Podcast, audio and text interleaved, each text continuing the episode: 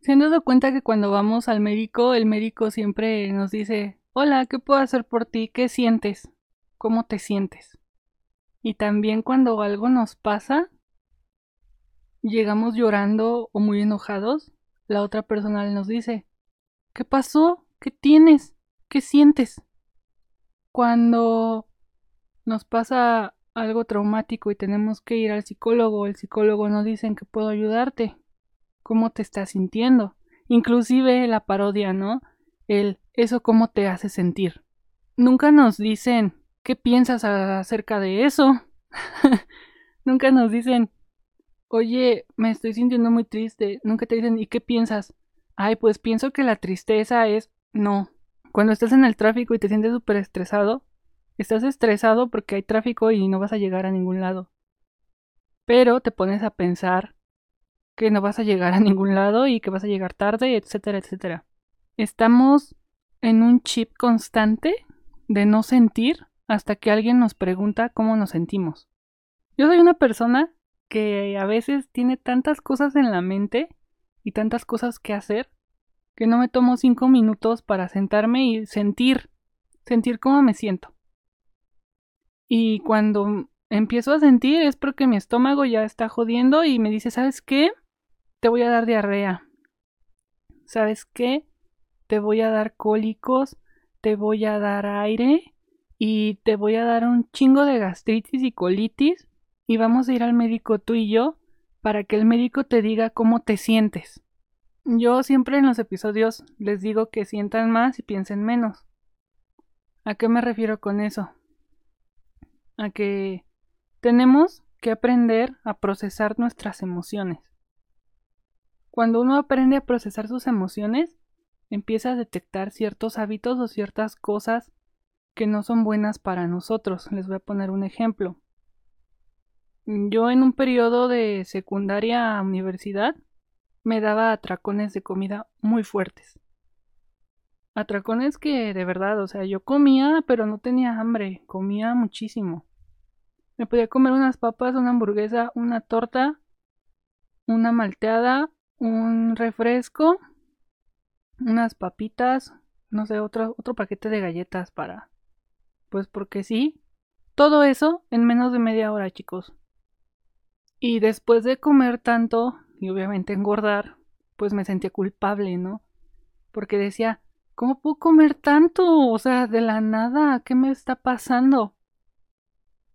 Después entendí que era un método de defensa porque a veces yo me estresaba mucho por la escuela o por situaciones que sucedían en mi vida y la comida era como mi método de sentirme feliz. Y yo no me daba cuenta de eso, o sea, yo pensaba que tenía hambre porque era como de, se me antoja algo.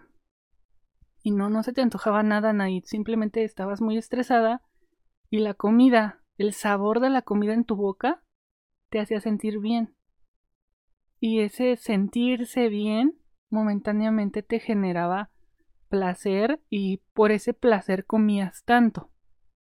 Cuando de repente yo empiezo a meditar y empiezo a conocerme un poco más, todo esto, empecé a ir a terapia y todo, me di cuenta de lo importante que es sentir y procesar nuestras emociones. Y con esto les quería dar unos tips porque hace unos días, pues la verdad es que se me olvidó sentir y empecé a pensar, a sobrepensar. Y terminé otra vez en el médico con dolencias en el estómago horribles. Ahorita estoy tomando pastillas cosa que no me gusta.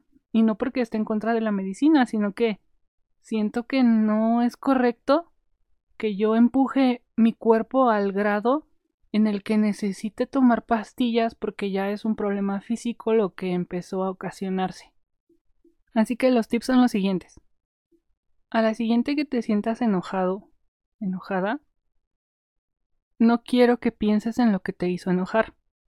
Ojo, no quiero que pienses en lo que te hizo enojar. Es muy difícil.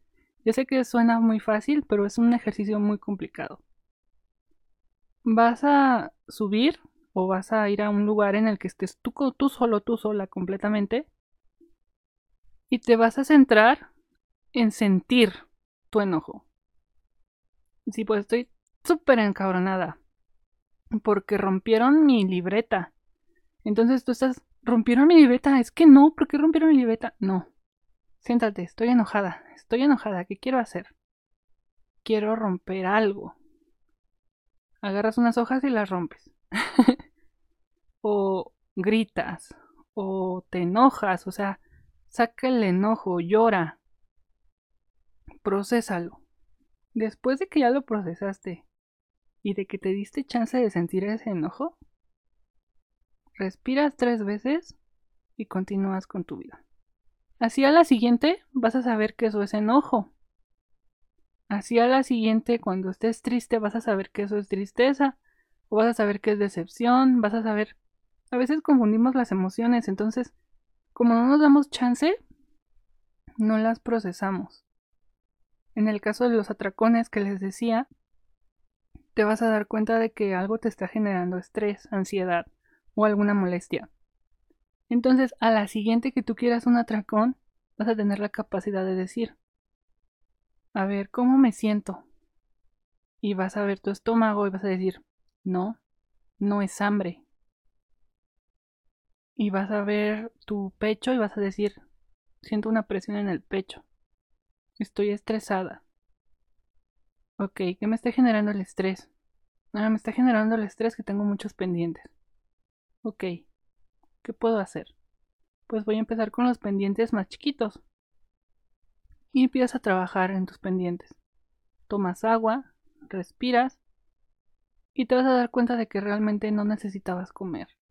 Solo necesitabas avanzar un poco en lo que te estaba estresando. Con esto no quiero decir que vas a satanizar tus atracones, al contrario, si necesitas hacerlo, hazlo sin culpa porque no queremos tampoco empezar a tener una mala relación con la comida, ¿no? A, que sientas culpa cuando comes. Esto solo es un ejemplo, pero así funciona con todo lo que te crea una emoción negativa. O una emoción positiva también puede ser posible. Entonces, una vez que ya lo procesaste, ya tienes esa capacidad para decir, si tuviera hambre, de verdad me comería una hamburguesa, unas papas, unas galletas, una malteada, un refresco, todo de jalón. O sea, si esto no fueran unas papas, una hamburguesa, si esto fuera un brócoli, una zanahoria, habas, lentejas, igual me lo comería. Si tu respuesta es que no, que ni de pedo te vas a comer un brócoli o una coliflor cruda, es que no tienes hambre, solo estás tratando de interponer ahí algo, ¿no? Automático para evadir el sentimiento que estás teniendo en ese momento. Pasa lo mismo cuando nos enojamos. Pensamos y pensamos y pensamos en lo que nos hizo enojar, que te enojas más. no lo procesas. Cuando algo te hace, te pone triste, piensas y piensas y piensas en lo que te hizo triste, en que nadie te quiere, en que estás solo y demás que no te das cuenta que realmente pues no estás procesando la tristeza. Solamente estás pensando en lo que te causa la tristeza. Entonces, tenemos que procesar por qué me siento solo. Este, me siento solo. Ok. Me siento solo. Me siento solo. Me siento solo. Me siento solo. Lloras. Te desahogas. Después de que te desahogaste, anotas. Me sentí solo hoy este 5 de febrero del 2023. A la siguiente vas a decir, me siento solo, ¿por qué? Porque estoy solo realmente no. Me siento solo porque eh, tengo este sentimiento de vacío. ¿Qué me está generando el sentimiento del vacío? Me lo está generando el hecho de que no he salido con nadie durante algunos años y me siento atrapado en mi casa. Ok, procedes a pararte, salir y caminar y ver a la gente a tu alrededor. Y entonces ya no te sientes tan solo, porque ya estás haciendo algo diferente. Estás saliendo de tu zona de confort. ¿Y esto por qué lo estoy hablando? Porque creo que estamos programados en un pensar mucho y sentir menos. Tenemos que aprender a sentir más. Cuando aprendemos a pensar menos, Aprendemos a estar en nuestro presente, a estar en el aquí y el ahora. Si estás aburrido, ¿por qué estás aburrido? Porque estás anhelando estar haciendo algo más divertido de lo que estás haciendo ahorita. ¿Y por qué no lo haces? En vez de quejarte. Entonces, ponte a hacer algo con ese tiempo. Piensa, hay algo que siempre quiero hacer y que nunca tengo tiempo y ahorita tengo tiempo. Ah, tal vez quería leer. Pues me paro, me pongo a leer, me pongo a ver una película que siempre quiero ver, pero que siempre me quejo que no tengo tiempo. Me limo las uñas, me pinto las uñas. Hago algo que siempre he querido hacer. Creo que ya están entendiendo hacia dónde voy, ¿no? El sentir más nos va a ayudar a dejar de torturarnos o a dejar de acumular cosas para terminar después en un médico. Y sé que hay gente que va a decir, no, las emociones no tienen nada que ver con el cuerpo. Güey, imagínate, o sea, si algo te asusta y te cagas por el miedo, ¿tú crees que eso no va a repercutir en algo físico en algún futuro? Claro que sí, o sea. Obviamente si te la vives encabronado, estresado, se te va a empezar a caer el cabello, vas a empezar a tener acidez en la panza. Y si sigues así y no te das chance de sentir y de identificar que te está estresando, vas a terminar con un cáncer de estómago, güey. ¿Te das cuenta? Es muy importante que aprendamos a sentir. Y quería hablarles de eso porque hace unos días una amiga mía llegó y me dijo, oye, estoy muy estresada, estoy muy estresada y empezó a hablarme y hablarme y hablarme y hablarme. Y luego llegó otro amigo y me empezó a decir, oye, es que no, tenemos muchas pruebas finales para la universidad y, es que ¿cómo le vamos a hacer? ¿Cómo le vamos a hacer? ¿Cómo le vamos a hacer? Y llegó otra persona y empezó a decirme, es que no sé qué voy a cocinar, mañana tengo que cocinar para tantas personas y no sé qué voy a hacer y necesito una idea y, y llegó otra persona, o sea, en el mismo lapsus de tiempo.